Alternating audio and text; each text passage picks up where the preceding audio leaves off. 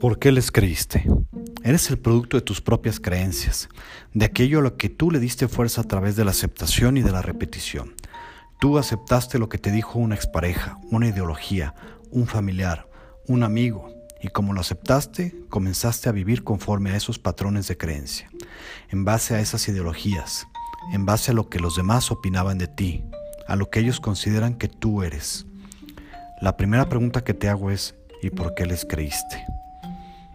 Llega un momento en la vida y me parece que es el momento en el que estamos tú y yo, en el que es necesario cuestionar, razonar, investigar, reflexionar por qué hoy vivimos así. ¿Qué fue lo que pasó? ¿Por qué te sucede lo que te sucede? Por lo tanto es importante proponerte que llegó el momento de cuestionar todas tus creencias. Ya llegó el momento de decidir con cuáles te quedas, cuáles te sirven, cuáles te hacen daño, cuáles se tienen que ir. Tienes que hacer una reflexión de cuáles son tus creencias respecto a ti mismo y entonces descubrir cuál es el origen. Muchas seguramente serán decisiones propias, pero también empezarás a darte cuenta que fueron porque en algún momento de tu vida alguna persona, una pareja, un hermano, una familia, etcétera, hizo algún comentario sobre ti, prejuicios sobre ti. Y en ese momento tú te los creíste y a partir de ellos pudiste haber generado barreras, límites, pudiste haber empezado a destruir tu autoestima. Por lo tanto, esas barreras son las que tú mismo te has impuesto, nadie más. Nada está preestablecido, nada es un decreto, más lo que tú mismo decidas y aceptes. ¿Qué crees de ti mismo y por qué crees eso? Destruye toda creencia que te imposibilite llegar a tus objetivos. Ahora te voy a decir algo que nos va a ayudar a aliviar esa carga. Las percepciones son proyecciones, es decir, todo aquello que las demás personas opinan de ti generalmente son proyecciones personales de ellos mismos. Si hay alguien que no me cae bien desde un principio es porque de manera subconsciente hay algo en esa persona que proyecta algo de mí que no me gusta y por lo tanto lo proyecto en el otro. Lo que te choca, te checa. Aquí tenemos que hablar de algo muy importante. Por ejemplo, la selección de pareja de compañero sentimental o compañera sentimental. Esto no es una casualidad, no es algo que simplemente ocurra, es algo que vamos formando y vamos atrayendo. ¿Por qué nos atrae una persona? Nos atrae una persona porque es afín a nuestra propia creencia, a nuestra propia identidad, a lo que nosotros creemos de nosotros mismos. Esto puede ser positivo si es que tenemos una buena autoestima, porque eso proyectaremos y esa persona también lo proyectará. Si estás convencido que mereces crecer, ser aceptado y amado, encontrarás reciprocidad. Observa cómo la otra persona solo viene a confirmar nuestra propia creencia. También aquí podemos empezar a analizar por qué nos enganchamos desde un inicio con personas destructivas. ¿Por qué nos enganchamos con personas destructivas? ¿Por qué no podemos desengancharnos de estas personas? Bajo una lógica sana sería muy sencillo resolverlo. Es decir, esta persona me hace daño, me alejo, punto. Sería muy claro decir, esta persona no contribuye a lo que quiero, me alejo. Soy una persona sana, que me quiero y me respeto. Tengo claro lo que soy y tengo claro mi proyecto de vida. Si tengo una buena percepción de mí mismo, no permitiré que una persona me destruya. Así de fácil, sencillo y práctico.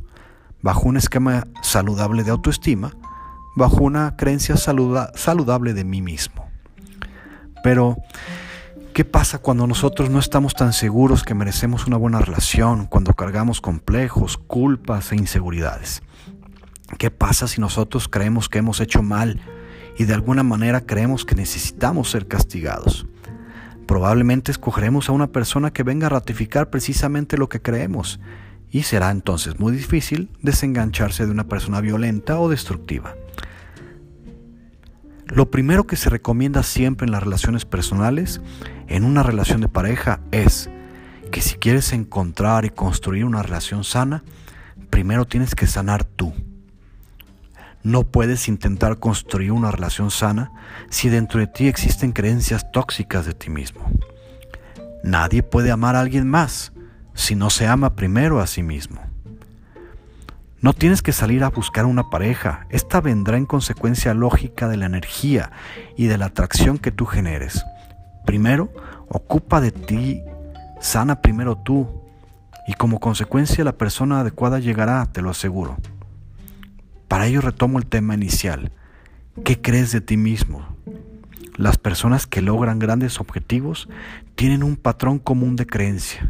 Nunca se permiten dudar de sí mismos. Nunca dudaron de sí mismos.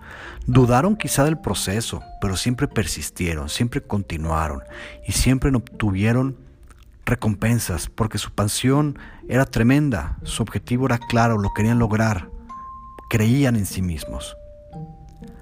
No creas en aquello que te destruye, no le des fuerza a lo que te limita. Muy probablemente solo fue una proyección de alguien que estaba limitado. Si alguien se preocupó y se ocupó en destruirte, es porque era una persona que vivía un proceso de autodestrucción interno. Tú no fuiste culpable, tú no tenías nada que ver en eso, se estaban proyectando en ti. No eres culpable ni responsable, era la otra persona la que necesitaba destruir al que estaba cerca para poder sentir un poco de seguridad. Era una persona sumamente insegura. Solamente tú sabes de lo que eres responsable. Solamente tú sabes lo que realmente te pertenece a ti resolver, perdonar y reconstruir. Hoy decides cerrar todas aquellas creencias que no correspondan a tu presente y tu futuro, que no corresponden a lo que quieres, a lo que te mereces. Que los demás resuelvan su propia vida, que los demás resuelvan sus propias historias, sus propias creencias. Nunca más permitas que alguien proyecte en ti sus deficiencias. Para que se transforme tu realidad necesitas el poder de la repetición, necesitas el poder del hábito.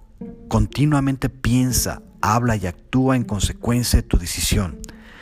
Si decidiste que esa creencia se queda contigo, refuérzala todos los días.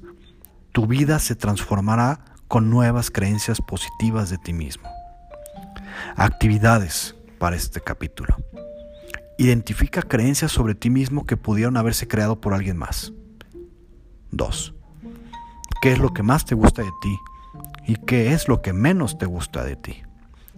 3. ¿Cuáles creencias sobre ti mismo hoy te estorban? ¿Y cuáles sí debes conservar? Por último, ¿has estado en alguna relación destructiva? ¿Por qué crees que te sucedió?